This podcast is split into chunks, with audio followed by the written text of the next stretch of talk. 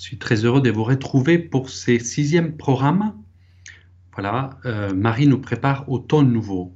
Donc, je suis Damien Sanchez, auteur de livre Je viens vous préparer, message de la Vierge Marie pour notre époque à la lumière des Saintes Écritures. Alors, en ces programmes, nous allons parler des célèbres et mystérieuses apparitions des Garavandal en Espagne, au nord de l'Espagne, dans un petit village en Cantabrie, près de Santander. Et la Vierge Marie nous a délivré là-bas deux messages et deux événements de la miséricorde de Dieu, deux événements prophétiques qui doivent s'accomplir. C'est des apparitions à la fois euh, célèbres et mystérieuses, puisqu'il y a encore ces événements qui doivent avoir lieu, et la principale voyante, Conchita, doit annoncer un de ces événements au monde avant qu'il se reproduise. On en parlera tout à l'heure. Voilà. Il faut dire, pour faire honneur à la vérité, ces apparitions ne sont pas encore reconnues, l'Église s'est positionnée et il a utilisé la formule, pour l'instant, non, non constate des supernatalités. C'est-à-dire que, voilà, on attend. S'il aurait voulu, l'Église aurait pu condamner ces apparitions, ce n'était pas le cas, puisque un des, un, des évêques euh, des premières années des apparitions, il dira lui-même qu'on ne trouve rien contraire à la foi dans les messages de la Sainte Vierge. Voilà. Des comme Padre Pio Mère Teresa soutiendront fortement ces apparitions jusqu'au point que Mère Teresa deviendra la marraine d'un des enfants de la principale euh, voyante, Conchita. Puis, on garde des correspondances du Padre Pio avec la voyante. Voilà. Bien, alors, j'avais terminé l'autre jour justement en parlant de cette apparition. Je vais fait une brève introduction et je disais qu'on revenait des apparitions d'Amsterdam, qu'en 1960, la Sainte Vierge a demandé à Sœur Lucie de Fatima de dévoiler le fameux troisième secret de ces apparitions pour qu'il soit connu au monde, de demander à la hiérarchie ecclésiastique. Finalement, ça ne sera pas fait. Et en 1961, et pendant tout le Concile Vatican II, jusqu'à 1965, ont lieu ces apparitions de la Vierge Marie à Garavandal. Cette fois-ci, elle va pas s'apparaître six fois comme à Fatima, 50 fois comme à, Notre-Dame, à la Dame de tous les peuples, à Amsterdam, mais là, on calcule à peu près plus de 2000 manifestations de la Sainte Vierge, c'est-à-dire qu'elle va s'installer. Même Paul VI dira à la voyante, c'est merveilleux, c'est une douzième vie de la Sainte Vierge sur la terre. Là, les voyantes, elles étaient en train de voler des pommes quand soudain, une apparition a eu lieu et c'était l'archange Saint Michel. Elle va les préparer petit à petit à une apparition de la Sainte Vierge, la première, qui aura lieu le 2 juillet 1961. Voilà. Elle a voulu, la Vierge Marie, montrer sa présence tout à fait maternelle, et la principale voyante, et diront, les voyantes diront, c'est comme une amie qu'on n'a pas vue depuis longtemps ils auront une relation maternelle extrêmement proche. Voilà, la Sainte Vierge va s'intéresser pour tous les détails, et même avec la fillette, elle va avoir une, relation continue avec cette amitié, cette complicité qui, à nous, ça nous dépasse complètement. Voilà, ça nous dépasse. Nous qui on est plutôt habitués à une relation avec la Sainte Vierge très solennelle, on voit quelques statues euh, euh, assez figées dans les églises, on prie, on essaie de s'imaginer la Vierge Marie euh, physiquement, mais c'est très distant, très souvent. Voilà. Ça doit dépasser les barrières de notre imagination ou des rapports que nous avons euh, à notre maman, à la mère, euh, à la mère des dieux, à la piété populaire, à, l'architecture, et, aussi à tout l'art, que ce soit les tableaux, que ce soit les statues, que ce soit les fresques, etc. Or là, il n'en a rien, puisqu'il la voit il la voit complètement. Bien. Alors, c'est quoi les deux messages que la Vierge Marie va délivrer? Un premier message, le 18 octobre 1961. Donc, peu après le début des apparitions. Vous verrez qu'il n'est pas un message très long, il est condensé, il est très direct. Et la Vierge Marie, dans le douzième message, elle sera très triste, chagriné de voir qu'on n'a pas écouté le premier message et on ne l'a pas mis en pratique. Ce premier message dit ainsi, nous devons faire beaucoup de sacrifices, beaucoup de pénitence et visiter fréquemment le Saint-Sacrement. Mais avant tout, nous devons mener une vie bonne. Si nous ne le faisons pas, il nous viendra un châtiment. La coupe s'est remplie et nous ne changeons. Et si nous ne changeons pas, un très grand châtiment nous viendra. La Vierge Marie, comme d'habitude, à son habitude, elle nous amène à Jésus. Elle fera cette référence. Elle fera même des reproches à un moment donné aux fillettes. Pourquoi vous n'allez pas visiter davantage le Saint-Sacrement qui vous attend jour et nuit à l'Eucharistie dans l'Église? La dernière manifestation à Amsterdam, eh bien, la voyante, elle a vu une grande hostie. Voilà, une grande hostie avec des paroles. Euh, pour être près de moi, il faut manger mon corps et boire mon sang. Voilà, qui dira Jésus. Eh bien, ici, la Sainte Vierge nous, nous rappelle l'importance et en même temps nous rappelle qu'on est sous la menace d'un châtiment. Ces châtiments, logiquement, et tous ces événements-là, dont parfois peut faire référence la Sainte Vierge, sont ceux qu'on va trouver dans les Saintes Écritures. Par exemple, à Saint Matthieu, chapitre 24. Alors en effet, il y aura une grande détresse, telle qu'il n'a jamais eu depuis le commencement du monde jusqu'à maintenant, et telle qu'il n'y aura jamais plus. Et si le nombre de ces jours-là n'était pas abrégé, personne n'aurait la vie sauve. Mais à cause des élus, ces jours-là seront abrégés. Le livre de l'Apocalypse aussi va faire référence. Voilà. Mais écoutons le deuxième message. 18 juin 1965, tout à la fin des apparitions. On verra la principale voyante Conchita qui le reçoit, on le verra en pleurs, en train d'écouter ces messages. Les gens qui l'entouraient étaient sous le choc parce que est-ce qu'ils voyaient, est-ce qu'ils entendaient, c'était très grave. Et je tiens à préciser qu'en 1965, la situation de l'Église en Espagne, le contexte de l'Espagne, l'ambiance d'un village comme Garabandal était encore assez pieux, était encore tourné vers Dieu. Voilà. Et pourtant, la Sainte Vierge, elle va parler du futur. Comme on a déjà évoqué la Salette, comme on a déjà évoqué Fatima, etc. C'est-à-dire que la Sainte Vierge est soucieuse et elle essaye de nous préparer à chaque fois et nous donner des moyens spirituels pour s'y préparer. Allons-y pour ces messages de la Sainte Vierge. Comme mon message du 18 octobre 1961 n'a pas été mis en œuvre ni diffusé, je vous dirai que c'est le dernier. Petit commentaire, comment, ô combien la Sainte Vierge veut qu'on transmette ces messages, qu'on les fasse connaître. Avant, la coupe s'est remplissée, maintenant elle déborde. Beaucoup des cardinaux, d'évêques et des prêtres vont par le chemin de la perdition et y mènent avec eux beaucoup d'âmes. On donne de moins en moins d'importance à l'Eucharistie. Vous devez éviter la colère du bon Dieu sur vous avec vos efforts. Si vous lui demandez pardon avec une âme sincère, il vous pardonnera.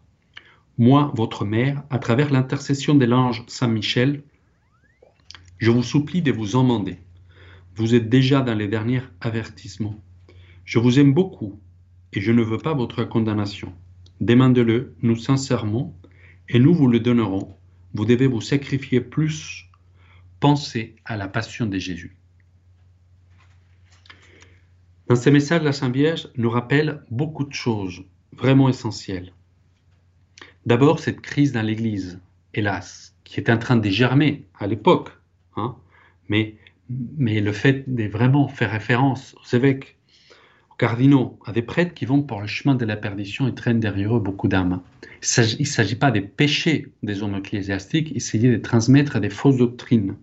Voilà. Il dit, si vous demandez pardon avec un homme sincère, il vous pardonnera. Il y a toujours la miséricorde de Dieu, bien entendu. Mais moi, avec l'intercession de l'ange Saint-Michel, je vous supplie, je vous amende. Vous êtes déjà dans les derniers avertissements. Je ne veux pas votre condamnation. Vous devez vous sacrifier plus. Combien de fois il a insisté à Fatima, combien de fois il a demandé aussi le sacrifice aux pastoraux, hein, il le faisait, et lors des apparitions successives, il dira, vos sacrifices plaisent à Dieu. Voilà. Il va insister tout au long des apparitions de ces siècles l'importance du sacrifice. Pourtant, des choses qu'on a mis de côté. Souvent, on est des chrétiens un peu light. Hein. Oh là là, surtout, euh, euh, il suffit de, de faire un geste de charité et ça y est, on a fait un sacrifice. Eh bien, pour le ciel, c'est deux choses distantes. Les sacrifices, ça s'appelle sacrifice, même physique. Voilà, et les actes de charité, c'est les actes de charité. Puis, il va insister, vous devez méditer davantage la passion de Jésus. Nous sommes jeudi, demain vendredi, ferons-nous un chemin croix? Qui même chez vos croix avec dévotion dans une église permet d'obtenir une indulgence plénière. Voilà. Le chemin croix, nous tous chrétiens, on devrait s'affoler, on devrait courir dans les églises tous les vendredis pour le faire. Et puis, ça devrait être une émulation les uns les autres, d'entrer en église et voir d'autres frères et sœurs dans la foi en train de faire leur chemin croix. Et pourtant, combien de fois, donc, on voit des très beaux chemins croix, mais qui, malheureusement, ne sont pas, ne sont pas accompagnés des gens qui sont en train de, de réaliser cette belle prière. La Vierge Marie, plus tard, en Espagne à nouveau, à l'Escorial, va demander carrément la construction d'une chapelle. Elle va donner les mesures et il dira il faut dédier cette chapelle à la passion de Jésus pour que les gens viennent ici méditer la passion de Jésus. Continuons. Continuons avec Garavandal. Voilà. La Sainte Vierge nous a donné ces deux messages dans lesquels il nous a parlé, comme je disais tout à l'heure, cette crise aussi dans l'Église, hein, qu'on va retrouver dans les Saintes Écritures, hein, euh, parfois cette temps d'apostasie hein, qui nous demande à nous de rester vraiment fidèles, fidèles à ce que nous enseigne le catéchisme, le magistère, la tradition, et ne pas tomber sous la séduction des sirènes hein, d'une foi un peu à la carte, parce que la sexualité euh, nous coûte, eh bien, on va adapter tel ou tel commandement de l'Église. Voilà. Même dans un couple marié. Parce que, à un moment donné, il y a telle ou telle relation avec l'argent, eh bien, c'est pareil. Je vais me faire ma propre morale à moi. Parce que, eh bien, euh, je ne peux pas avoir d'enfant, eh bien, maintenant la, la science euh, me le propose. Eh bien, je vais à un moment donné faire une entourloupe à la morale. Parce que, eh bien, on pourrait continuer. C'est-à-dire, une fois un peu à la carte. Dieu est partout. Quelqu'un me disait, je l'avais proposé, y aller à l'adoration. Il me disait, ben, il n'y a pas besoin, Dieu est partout. Voilà. Donc, euh, pareil, on pourrait dire pour les sacrements de la confession, etc., etc. Eh bien, euh, la Sainte Vierge, il va parler à la principale voyante, à Conchita, et aux autres aussi, mais du fait que, en plus de ces deux messages, il y aura deux événements prophétiques, deux événements de la miséricorde de Dieu, justement pour éviter ces châtiments dont elle nous a fait référence et qu'on trouve dans le livre de l'Apocalypse. Il consiste en quoi? Le premier c'est une sorte d'avertissement, illumination des consciences. C'est-à-dire, pour éviter le châtiment, le Père va envoyer cette illumination des consciences, un signe de miséricorde. Il agirait pour que nous vivions une expérience qui nous marquera profondément. Il nous fera retrouver la lucidité de notre conscience, la notion objective du bien et du mal. Toute l'humanité, chaque personne sur cette terre, vivra cette expérience que Saint Paul a vécue sur le chemin de Damas. Voilà, et sa vie a été retournée complètement il s'est retrouvé face à face avec Dieu qui lui a montré la vérité. Et il s'est rendu compte qu'il était complètement dans l'erreur. Il a fait voir la vérité sur sa vie et l'amour que Jésus avait pour lui. Il a totalement changé, il s'est retrouvé face à un vrai Dieu. Il est passé des persécuteurs des chrétiens à devenir lui-même chrétien, apôtre et persécuté à son tour. C'est un sort de recette de la conscience que Dieu veut faire pour qu'on récupère cette notion du bien et du mal aujourd'hui qu'on appelle le bien au mal, et le mal, parfois, il s'agit du bien. Je vais laisser Conchita nous raconter, avec ses propres paroles, en quoi va ça consister cette rencontre des dieux avec l'humanité. Elle dit L'avertissement vient directement des dieux. Il sera visible par le monde entier, quel que soit l'endroit où l'on se trouvera, où chacun sera. Il serait comme la révélation intérieure à chacun de nous de tous nos péchés. Les croyants aussi bien que les incroyants de n'importe quel pays les verront et les ressentiront. C'est un phénomène qui sera vu et senti partout dans le monde entier, puis ressenti à l'intérieur de nos âmes. Ça sera un peu comme un phénomène astronomique, comme deux étoiles qui s'entrechoquent avec un bruit assourdissant et beaucoup de lumière. Mais cela ne causera pas des dommages physiques. Ce sera comme un feu, mais il ne nous brûlera pas. On le sentira physiquement et intérieurement. Il durera très peu de temps, mais ses effets dans le monde seront grands. Chacun verra un peu de temps comme est dans son âme à la lumière des dieux. Chacun reconnaîtra qu'il existe, qu'il a été présent lors de chacune de nos fautes ce sera comme un petit jugement personnel. Voilà. Dieu attend qu'avec cet acte de miséricorde, nous changions et nous revenions à lui. Ceux qui connaissent et aiment Dieu seront plus proches de nous. Où est-ce qu'on peut trouver ça dans les Écritures? Eh bien, Ézéchiel, il va nous dire Je répandrai sur vous une eau pure, vous serez purifiés de toutes vos souillures, de tous vos idoles, je vous purifierai. Je vous donnerai un cœur nouveau, je mettrai en vous un esprit nouveau. Je traiterai de votre chair le cœur des pierres, je vous donnerai un cœur de chair, je mettrai en vous mon esprit, je ferai que vous marchiez selon mes lois, que vous gardiez mes préceptes et leur soyez fidèles. Alors pour certains auditeurs, ça peut pas être tout ça un peu bizarre. Je vous l'accorde. Mais vous savez, il y a des gens qui ont déjà vécu cette expérience. Moi-même, dans mon livre, je mets euh, le témoignage euh, d'une écrivain espagnole qui témoigne d'avoir vécu cette expérience. Et vous allez pouvoir trouver la vidéo sur YouTube. Vous allez taper « Elle a vécu l'avertissement » et vous, verrez cette, cette vidéo. Il faudra juste activer les sous-titres si vous ne comprenez pas l'espagnol, où cette dame écrivain, cultivée, elle s'est trouvée dans un pèlerinage à la Medjugorje un peu contraire à sa volonté. Elle sentit un peu poussé y aller, mais il n'avait pas vraiment envie d'y aller. Ça faisait au moins 15 ans qu'elle ne s'était pas confessée depuis son mariage. Elle était assez rebelle par rapport à l'Église, à la morale, etc. Et à un moment donné, elle quitte l'Église avec, avec une de ses amies et elle se dirige à une salle, là où il allait avoir le témoignage d'un des voyants, Jacob. Et elle raconte que soudain, tout s'arrêta autour d'elle. C'est comme si quelqu'un avait appuyé sur un bouton, pause. Elle a vu même son ami qui tournait la tête et les cheveux restaient suspendus euh, dans l'air. Voilà. Et là, elle expérimente une rencontre personnelle avec Jésus. C'était vraiment avec Jésus. Elle sent un amour envahissant. Et elle raconte J'étais morte de honte.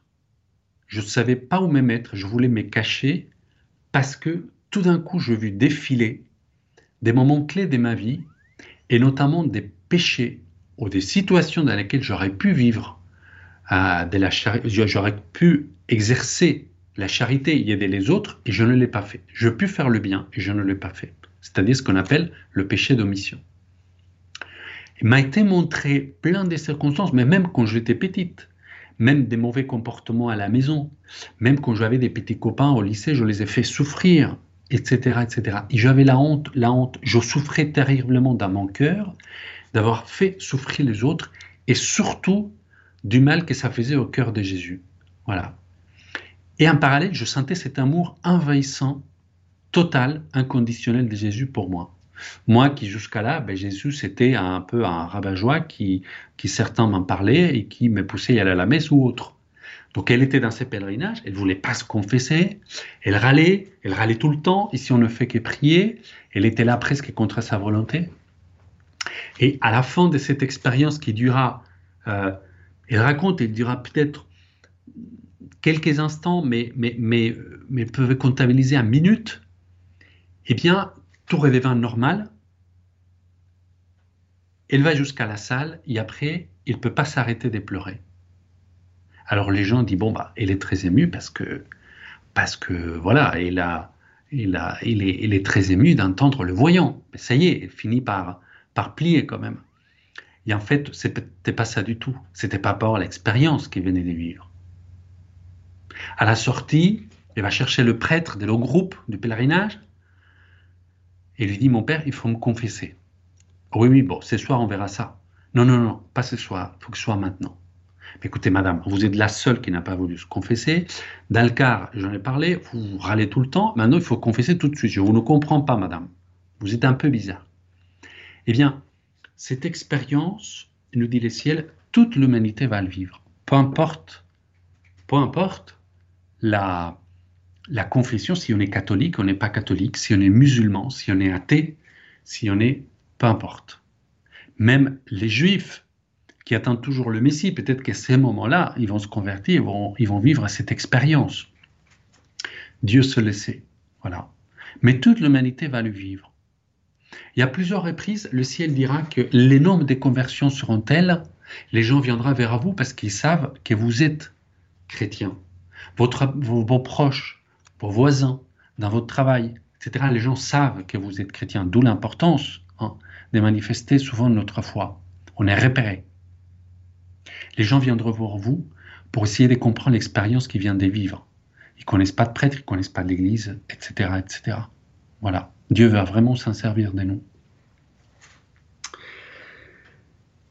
Bien, donc cette expérience, vous pouvez la retrouver, hein, je, vous l'ai dit, sur YouTube, sur la vidéo. Elle a vécu l'avertissement. Hein. et je rappelle quand même, dans tout ça qui peut être un peu dur, eh bien, euh, ce qu'avait dit Jésus à Saint Faustin Kowalska en 1934. Avant de venir comme un juge équitable, je viens d'abord comme un roi de miséricorde. Avant qu'advienne le jour de la justice, il sera donné aux hommes un signe dans le ciel. Toute lumière dans le ciel s'éteindra et il y aura de grandes ténèbres sur toute la terre. Alors le signe de la croix se montrera dans le ciel et des plaies des mains et des pieds du Sauveur sortiront des grandes lumières qui pendant quelque temps illumineront la terre. Et par d'autres mystiques, on sait que c'est à ce moment-là qu'aura lieu cette expérience hein, de l'avertissement ou illumination des consciences. Un peu comme Noé qui a reçu l'ordre de construire une arche avant le déluge, et bien cette fois, Dieu a prévu une arche pour notre temps, qui est le cœur immaculé des maris, notre refuge, l'arche de la nouvelle alliance. Voilà, et le, Dieu le Père nous demande d'y entrer, comme il a fait avec le peuple d'Israël, qu'il a nourri accompagné à travers le désert et le fera à nouveau avec nous par l'intermédiaire de sa mère lorsque nous vivrons ces événements. Donc surtout, surtout, n'ayons pas peur et soyez dans une confiance totale. Le psaume 33 dit ainsi Goûtez, voyez, le Seigneur est bon. Heureux qui trouve un lieu son refuge. Saint de Seigneur, adorez-les. Rien ne manque à ceux qui le craignent. Des riches ont tout perdu, ils ont faim. Qui cherche le Seigneur ne manquera d'aucun bien. Le Seigneur, chaque fois, les délivre. Le Seigneur rachète ses serviteurs, pas des châtiments, pour qu'ils trouvent en lui son refuge. Voilà. Alors, après cette illumination des consciences, eh bien, il y a un grand miracle. À Conchita, la Vierge, la Vierge Marie lui a parlé du châtiment, de l'avertissement, et il a également parlé de un grand miracle, un autre signe de miséricorde, une aide supplémentaire pour que les hommes reconnaissent et accueillent Dieu à nouveau. Alors, écoutons le dialogue que Conchita a eu avec Jésus sur le miracle. Parfois c'était Marie, parfois c'était Jésus. Je demandais à Jésus avec une grande émotion, il m'a répondu Pourquoi le miracle se produira-t-il? Pour convertir de nombreuses personnes Pour convertir le monde entier. La Russie se convertira, elle se convertira aussi. Et alors le monde aimera nos cœurs. Pourquoi viens-tu dans, dans mon pauvre cœur qui ne le mérite pas? dit-elle à Jésus. Je ne viens pas pour toi, je viens pour tout le monde. En quoi va consister ce grand miracle? Se produira dans le ciel, il servira si nettement que ça ne fera aucun doute qu'il vient de Dieu. Il sera très beau, il sera manifestation de l'amour de Dieu, il sera amissement grand, beaucoup plus grand et plus important que celui de Fatima. Ce sera le miracle le plus grand que Jésus ait fait pour le monde. Aussi ne pourra-t-on douter en rien qu'il vient de Dieu et qu'il est fait pour le bien de l'humanité. Les personnes présentes se sentiront tellement bouleversées qu'aucune ne partira pas en doutant.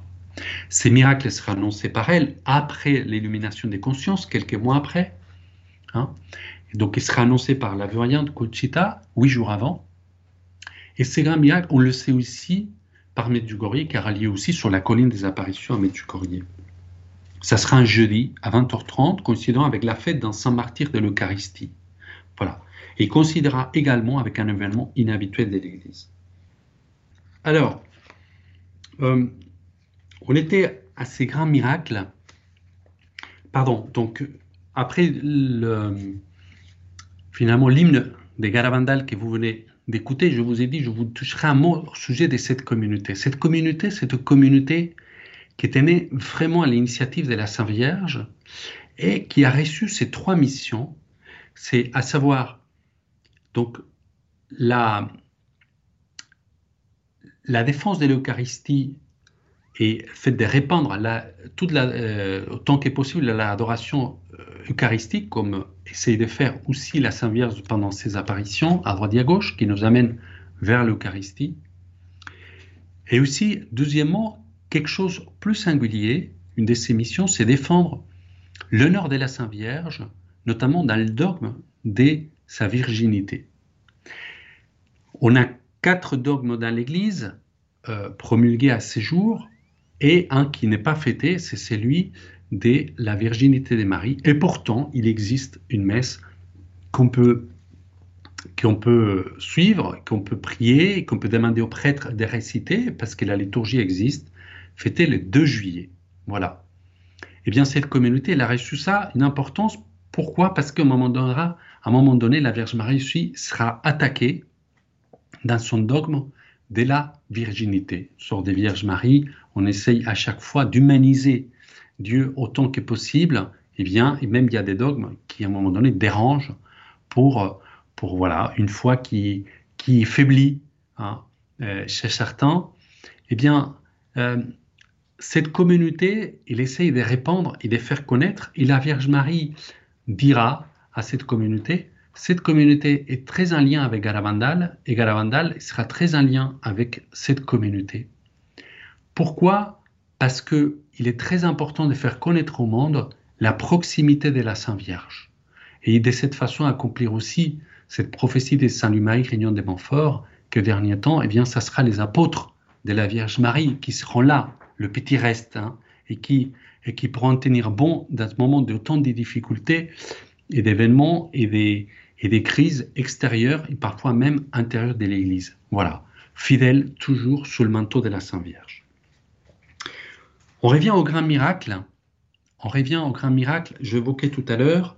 Euh, il y a un détail qu'on ne peut pas omettre, dans lequel Conchita, elle va dire que ces miracles aura lieu avec un, va, coïncider avec un événement inhabituel de l'Église.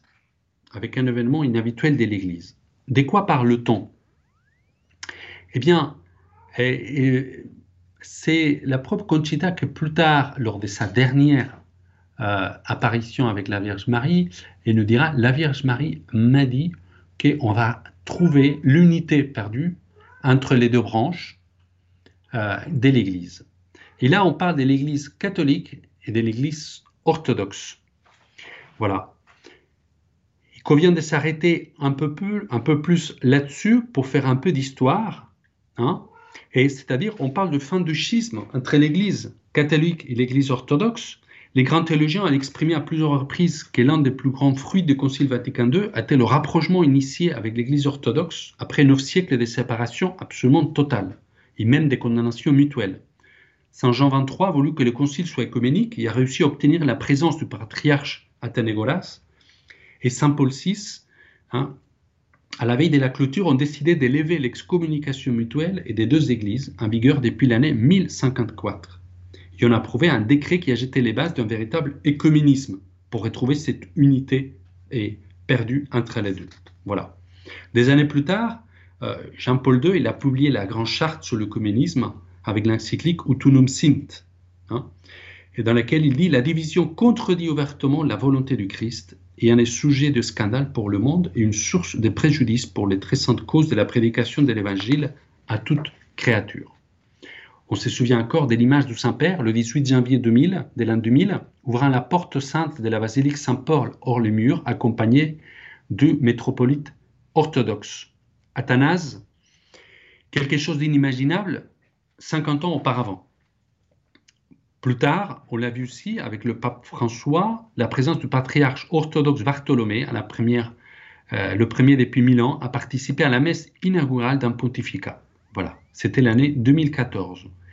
Et les deux, ils ont signé, tous les deux, ils ont signé un document commun à la fin de cette année-là. Nous, nous exprimons notre décision sincère et ferme en obéissance à la volonté de notre Seigneur Jésus-Christ d'intensifier nos efforts pour promouvoir la pleine unité de tous les chrétiens, et en particulier entre catholiques et orthodoxes. Donc il y a déjà tout un travail qui est en train de se faire. La dernière initiative, un cours, consiste à essayer de célébrer ensemble la même date, la fête des Pâques pour les deux églises, parce que jusqu'aujourd'hui, ce n'est pas le cas. Voilà. Et euh, la consacration faite le 25 mars de l'année dernière du pape François, cette consacration de la Russie dans laquelle enfin la Russie a été citée lors de la consacration, va avoir des effets inimaginables au point de vue spirituel qui permettront finalement cette unité retrouvée. C'est ce qu'on peut souhaiter. Voilà. Mais apparemment, ces grands miracles aura lieu le même jour. C'est un peu un jeu à trois bandes, comme au billard, qui est en train de mêler la providence. Et nous, euh, si on écoute un peu ces messages de la Sainte Vierge, et on crée les liens entre les uns et les autres, on se rend compte à peu près quels sont les, traits en pointillés pour l'instant qu'il y a entre tel et tel événement. Voilà. Alors, euh, si nous continuons avec ces apparitions des Garavandales, euh, c'est intéressant la, les déclarations de Monseigneur Joao Pereira Benancios, qui était ancien évêque de Fatima, de l'Eria Fatima, parce que lui, il dira, le prélat, il dira que les apparitions en Garavandal sont une mise à jour de messages de Fatima. Le message donné par la Sainte Vierge, je le cite, à Garavandal est le même que celui donné à Fatima auparavant, mais adapté à notre époque. La Sainte Vierge ne pouvait pas parler à Fatima en 1917 de la crise du sacerdoce et de la crise doctrinale, en particulier de l'Eucharistie, car il n'y avait pas de crise de ce genre à cette époque. Elle a dit clairement ensuite à Garavandal. Voilà. Garavandal est extraordinaire dans son profil prophétique car c'est la première fois qu'un miracle coïncidera avec un grand événement dans l'Église, ce qui aura pour conséquence que le caractère prophétique de Garavandal sera immense. Bien, voilà. Euh, cette apparition de Garavandal, c'est une des plus riches, une des plus énigmatiques, dans lesquelles il y a tous ces événements qui sont annoncés, dans lesquels elle annonce au grand jour cette crise dans l'Église. Voilà. Euh, et, il nous invite encore une fois à rester proche hein, de la très Sainte Vierge. C'est ce qu'il nous demande sur tout le reste. Voilà. Euh, et comme je disais tout à l'heure, l'importance aussi de rester toujours accroché à la miséricorde hein, euh, des dieux, comme disait Jésus à Sainte Faustine, par le monde de ma miséricorde, c'est un signe pour le dernier temps. Après viendra le jour de la justice. Voilà.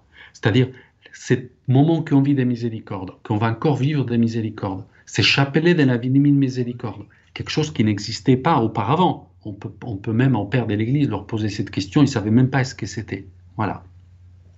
Eh bien, avant de venir comme juge équitable, dit Jésus, j'ouvre d'abord toutes grandes les portes de ma miséricorde. Qui ne veut pas passer par la porte de ma miséricorde doit passer par la porte de ma justice. Voilà. Alors, euh, j'aimerais conclure euh, sur ces apparitions des Garavandal, eh bien, euh, en lisant hum, finalement le dernier récit hein, de la principale voyante de Conchita. Qu'est-ce qu'elle a dit pour les dernières fois à la Sainte Vierge hein? C'était le 13 novembre 1965 où, elle, euh, va nous décrire dans son, dans, dans son journal qu'est-ce qu'il avait dit la Sainte Vierge. Elle dit ainsi La Vierge m'a fait savoir par une locution intérieure que je la reverrai le 13 novembre au pain. Elle m'a fait savoir qu'il s'agissait d'une apparition spéciale pour embrasser les objets des piétés que j'aurais à distribuer ensuite. Ceci ayant une grande importance. J'avais un grand désir qu'arrive ce jour-là pour, pour la revoir. Il pleuvait, je suis allé au pain et j'avais avec moi de nombreux chapelets qui m'avaient été donnés récemment pour être distribués. Et comme la Vierge me l'avait dit en locution, je les pris pour qu'elle les embrasse. En montant seul dans les pains, je me disais, en regrettant beaucoup mes fautes, que je ne tomberais plus dedans, car j'étais gêné de me présenter devant la Mère de Dieu toujours pareil. Quand je suis arrivé au pain, je commençais à sortir les chapelets que je portais, et en les sortant, j'ai entendu une voix très douce, celle de Marie, qui se distingue des autres, m'appelant par mon nom. Je répondis Oui. Et à ce moment-là, je le vis avec l'enfant dans les bras. Elle était habillée comme toujours et souriait. Je lui dis Je viens, je suis venu pour apporter les chapelets embrassés. Elle m'a dit Je le vois. Je mâchais un chewing-gum, mais quand je l'ai vu, j'ai arrêté de le mâcher, je l'ai mis dans une dent. Elle a remarqué que je le portais et m'a dit Conchita, Pourquoi ne laisses-tu pas ton chewing-gum pour l'offrir un sacrifice pour la gloire de mon fils? J'ai eu honte, je l'ai sorti, je l'ai jeté par terre. Puis elle m'a dit Te souviens-tu de ce que je t'ai dit le jour de ta fête, à savoir que tu souffrirais beaucoup sur terre? Je te le répète à nouveau. Fais-nous confiance et tu l'offriras volontiers à nos cœurs, pour le bien de tes frères, car ainsi tu seras plus unis à nous deux que je suis indigne, ô mère, des temps des grâces reçues par vous, et que vous veniez encore aujourd'hui à moi pour m'aider à porter le petite croix que j'ai maintenant. Elle m'a répondu, Conchita, je ne viens pas seulement pour toi, mais je viens pour tous mes enfants, avec, le désir de les rapprocher à notre cœur. Dis-moi, Conchita, raconte-moi des choses sur mes enfants. Je les ai tous sur mon manteau. Il est trop petit, il n'y a pas la place pour tout, je lui dis, et elle a souri. Je vous aime beaucoup, et je veux votre salut et vous rassembler autour du Père, du Fils et du Saint-Esprit. Y répondras-tu, Conchita, n'est-ce pas? Et j'ai dit, si je voyais toujours, si je vous voyais toujours, oui, mais sinon je ne sais pas, parce que je suis très mauvaise. Fais de ton mieux et nous t'aiderons. Elle m'a dit aussi, ce sera la dernière fois que tu me vois ici, mais je serai toujours avec toi et avec tous mes enfants. Puis elle a ajouté, Conchita, pourquoi ne vas-tu plus souvent rendre visite à mon fils, à mon fils dans le Saint-Sacrement? Pourquoi tu te laisses aller à la paresse, n'allant pas le voir alors qu'il vous attend jour et nuit? Je lui dis, Oh, comme je suis heureuse de vous voir, pourquoi ne me prenez-vous avec vous maintenant? Et elle m'a répondu, Souviens-toi de ce que je t'ai dit le jour de ta fête. Quand tu t'es présente devant Dieu, tu dois lui montrer tes mains pleines d'œuvres faites pour toi, pour tes frères et pour la gloire de Dieu. Et maintenant, elles sont vides. Voilà comment s'est terminée c'est la dernière apparition de ces lieux des Garavandal, dans lesquels la Vierge Marie nous rappelle que lorsqu'on va se montrer devant Dieu, on doit avoir nos mains pleines, pleines euh, d'œuvres faites pour Dieu et pour les autres. Voilà. Hein, et qu'on ne peut pas se représenter avec nos mains vides. Eh bien, chers, chers auditeurs, prions les uns pour les autres, prions pour, pour, tous ceux qui sont dans le besoin, pour ceux qui connaissent pas Dieu, pour ceux qui sont pas dans l'espérance, pour ceux qui cherchent mais ils savent pas où se trouve la vérité. Hein. Et surtout, et surtout rappelons-nous, Dieu veut se servir de, de nous pour se mettre son amour dans le cœur. Soyons le fidèle, soyons un bon instrument. Merci, au prochain programme. Chers auditeurs, c'était notre émission Marie nous prépare au temps nouveau. Vous étiez avec Damien Sanchez qui nous parlait de Garabandal. Retrouvez cette émission podcast sur notre site internet radiomaria.fr.